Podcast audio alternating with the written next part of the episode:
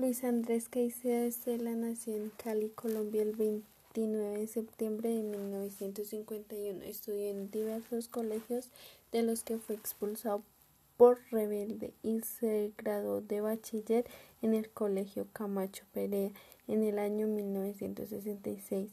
Escribió su primera obra de teatro titulada Los Curiosos con Ciencia.